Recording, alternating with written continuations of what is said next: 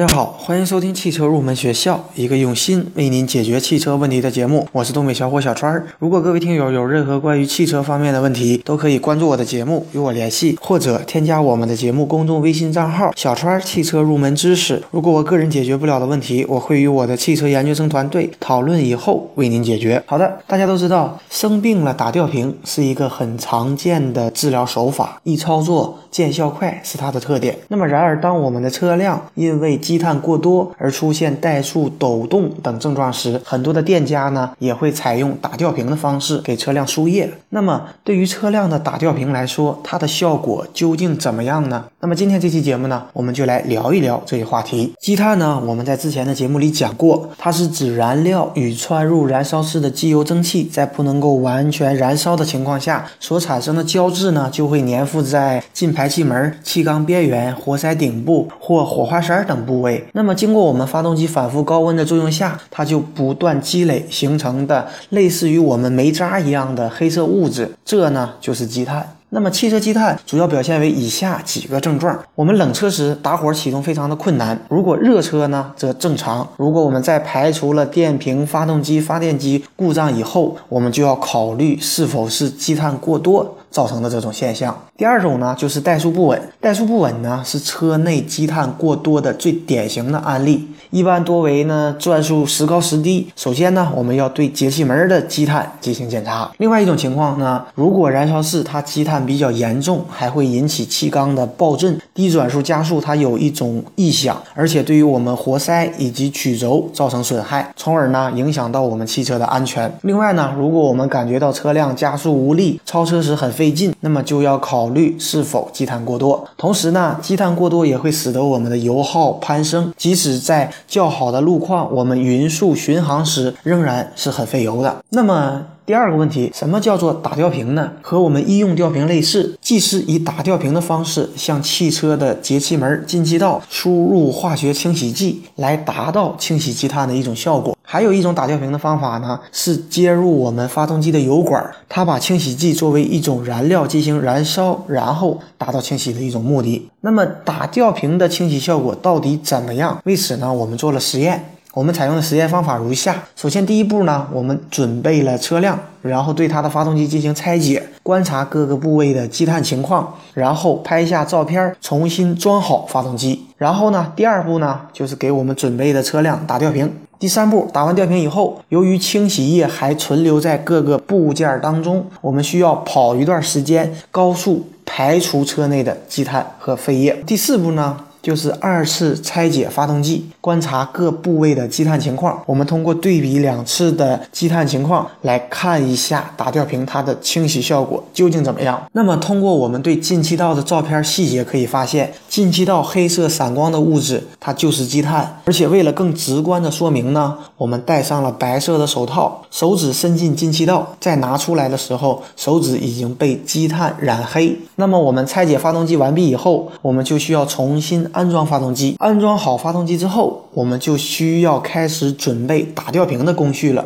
值得一提的是，打吊瓶在我们全国各地，它的流程啊、设备、清洗液都有一些区别。不过原理和清洗液的化学物质大体都是相同的。另外呢，我们所提的打吊瓶清洗积碳，针对的是采用气管喷射发动机的车型，而不是直喷发动机的车型。这一点呢，大家一定要注意。另外呢，市场上这类的清洗品牌呢比较多，但成分呢大多都一样，所以效果也相差不大。这次呢，我们所采用的是某品牌的进气节气气门清洗剂。通过肉眼我们可以看到，输液管内的这样的一个清洗液正在被我们节气门的吸力不断的吸引进去。为了使清洗效果更佳，在打吊瓶过程当中，还需要将转速维持在两千转左右。那么打吊瓶结束以后，我们还需要上路高速行驶一段时间，目的呢是排除各个部件内的积碳以及废弃的液体。那么打吊瓶它清理积碳的效果到底如何呢？我们通过打吊瓶以后对发动机二次进行拆解，我们发现活塞顶部的积碳情况依然和清洗之前一样，感觉几乎没有什么效果。而进气道内的积碳情况呢，有了一些轻微的变化。从肉眼观察来看，大约清除了百分之二十的积碳。而从节气门背部来看呢，似乎完全和之前打吊瓶一样。所以总体来讲呢，从我们的实验结果来看，利用打吊瓶的方式清理节气门，只能够起到缓解而无法根治的一种效果。不要忘记我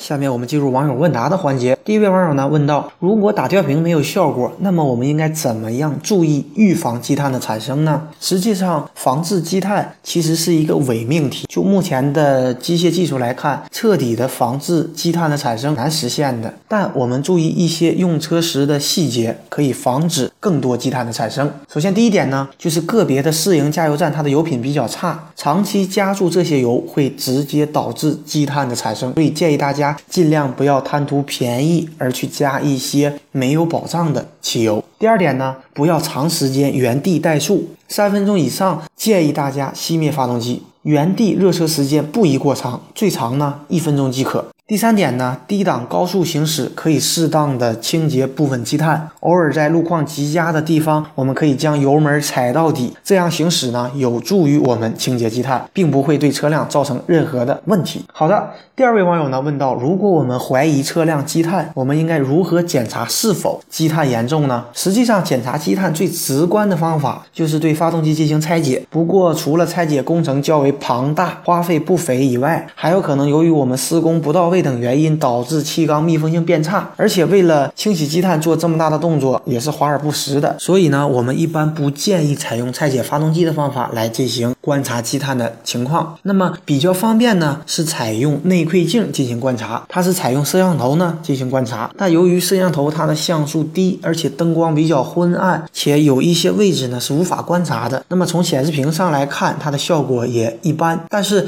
使用内窥镜观察发动机它缸体内积积碳的情况，是目前来讲是一种比较方便和可靠的方法了。很多的 4S 店和规模较大的一些修理厂也都是有配备的。不过由于设备的局限性，导致并不能看到一些地方的积碳情况，比方说气门啊、进气道等位置。第三种方法呢，就是通过观察反馈电压的变化，用诊断电脑来读取氧传感器反馈电压的变化，以此呢间接的来检查积碳的存在。好的，今天这期节目呢就接近于尾声了。节目最后呢，欢迎大家加入我们汽车研究生团队的会员，为会员以后。我们会为您分配一位研究生咨询助理，为您解决所有的用车问题。而且每天第五位成为会员的朋友将会有机会获得法拉利正品车模一辆。如果大家有意向，可以扫描我们本期节目的支付二维码。支付成功以后，我们会有专人与您联系。我们的团队期待您的加入，一起来与我们实现汽车梦。